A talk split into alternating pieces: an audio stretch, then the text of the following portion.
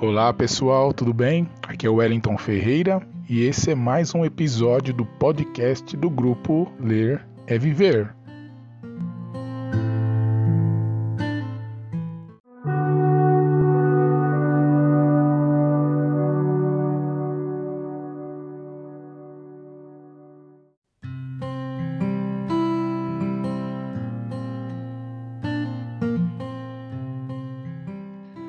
Fazia um tempinho já que a gente não gravava nenhum episódio do podcast, né? Não sei se vocês estavam com saudades, mas eu estava.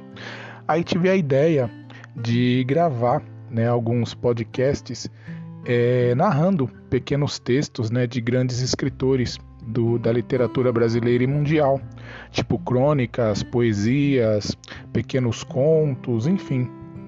Né, vou escolher um texto por semana para gravá-los né, e deixar aqui para vocês ouvirem. Acho que é uma experiência diferente, né? A gente está tão acostumado sempre a ler e quando você ouve né, o texto, eu creio que a sensação e a percepção mudam um pouco. Então, espero que vocês gostem, tá? Segura aí que o texto dessa semana é muito bacana e é de uma grande escritora aqui do nosso Brasil.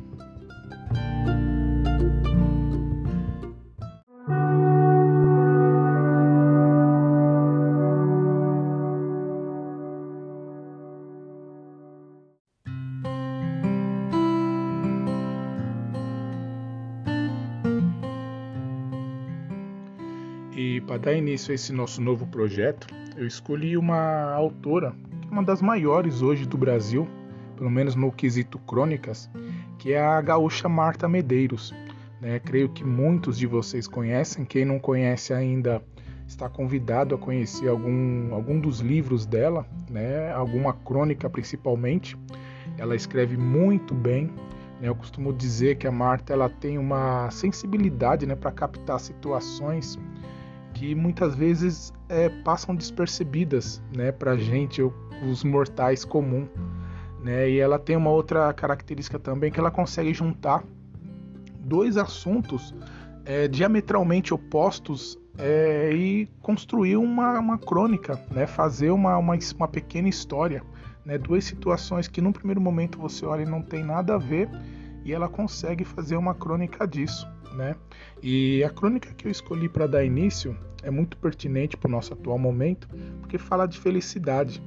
Né? O nome da crônica é Feliz por Nada e está no livro dela de mesmo título, né? Feliz por Nada, que inclusive eu tenho, ganhei de presente de uma pessoa muito querida, antiga do grupo, e vou ler para vocês, tá? Então espero que vocês gostem. O nome da crônica é Feliz por Nada. Geralmente, quando uma pessoa exclama: Estou tão feliz, é porque engatou um novo amor, conseguiu uma promoção, ganhou uma bolsa de estudos, perdeu os quilos que precisava ou algo do tipo. Há sempre um porquê. Eu costumo torcer para que essa felicidade dure um bom tempo, mas sei que as novidades envelhecem e que não é seguro se sentir feliz apenas por atingimento de metas. Muito melhor é ser feliz por nada. Digamos, Feliz porque maio recém começou e temos longos oito meses para fazer de 2010 um ano memorável. Feliz por estar com as dívidas pagas. Feliz porque alguém lhe elogiou.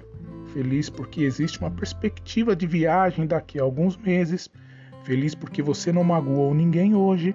Feliz porque daqui a pouco será a hora de dormir e não há lugar no mundo mais acolhedor do que a sua cama. Esquece. Mesmo sendo motivos prosaicos, isso ainda é ser feliz por muito.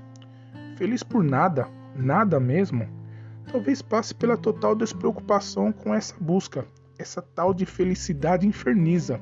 Faça isso, faça aquilo, a troco. Quem garante que todos chegam lá pelo mesmo caminho?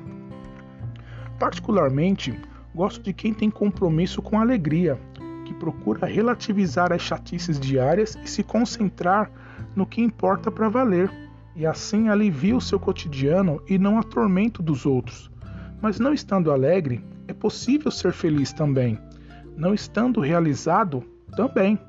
Estando triste, felicíssimo igual, porque felicidade é calma, consciência, é ter talento para aturar o inevitável, é tirar algum proveito do imprevisto, é ficar debochadamente assombrado consigo próprio. Como é que eu me meti nessa? Como é que foi acontecer comigo? Pois é, são os, são os efeitos colaterais de se estar vivo. Benditos os que conseguem se deixar em paz, os que não se cobram por não terem cumprido suas resoluções, que não se culpam por terem falhado, não se torturam por terem sido contraditórios, não se punem por não terem sido perfeitos, apenas fazem o melhor que podem. Se é para ser mestre em alguma coisa, então que sejamos mestres em nos libertar da patrulha do pensamento, de querer se adequar à sociedade e ao mesmo tempo ser livre. Adequação e liberdade simultaneamente é uma senhora ambição. Demanda a energia de uma usina. Para que se consumir tanto? A vida não é um questionário de Proust. Você não precisa ter que responder ao mundo quais são as suas qualidades, sua cor preferida, seu prato favorito, que bicho seria? Que mania de se autoconhecer? Chega de se autoconhecer. Você é o que é, um imperfeito bem intencionado que muda de opinião sem a menor culpa. Ser feliz por nada? Talvez seja isso. Marta Medeiros, 2 de maio de 2010. É isso, pessoal. Espero que tenham gostado, né? espero que tenham captado a essência da, da crônica e que a gente possa né, é olhar mais para as situações simples da vida valoriz e valor valorizá-las a ponto de podermos também né, encontrar essa tal felicidade e de sermos felizes por nada. Beijão para vocês, espero que tenham gostado. Deixe a sua opinião aí no comentário. E se tiverem ideias de outros pequenos textos aí para a gente ir fazendo essa brincadeira, é só deixar aí que eu vou colocar na pauta e a gente vai colocando tá bom? Aproveito para desejar um ótimo dia para todos, dizer muito obrigado, dizer que eu estou muito contente com tudo que vocês vêm fazendo e produzindo no grupo, tá? E é isso. Beijão para vocês. É, fiz o meu melhor, né? Eu sei que não, eu não tenho tanta desenvoltura ainda assim para falar da forma como eu gostaria, né? Gostaria de oferecer um material melhor para vocês nesse sentido. Por isso que eu não gravo vídeos, porque eu não tenho uma habilidade para isso, mas pelo menos no podcast ninguém está vendo a minha cara, eu fico um pouco mais protegido. Beijo para vocês, gente. Amo vocês. Fiquem com Deus e até o próximo podcast do grupo Ler é Viver.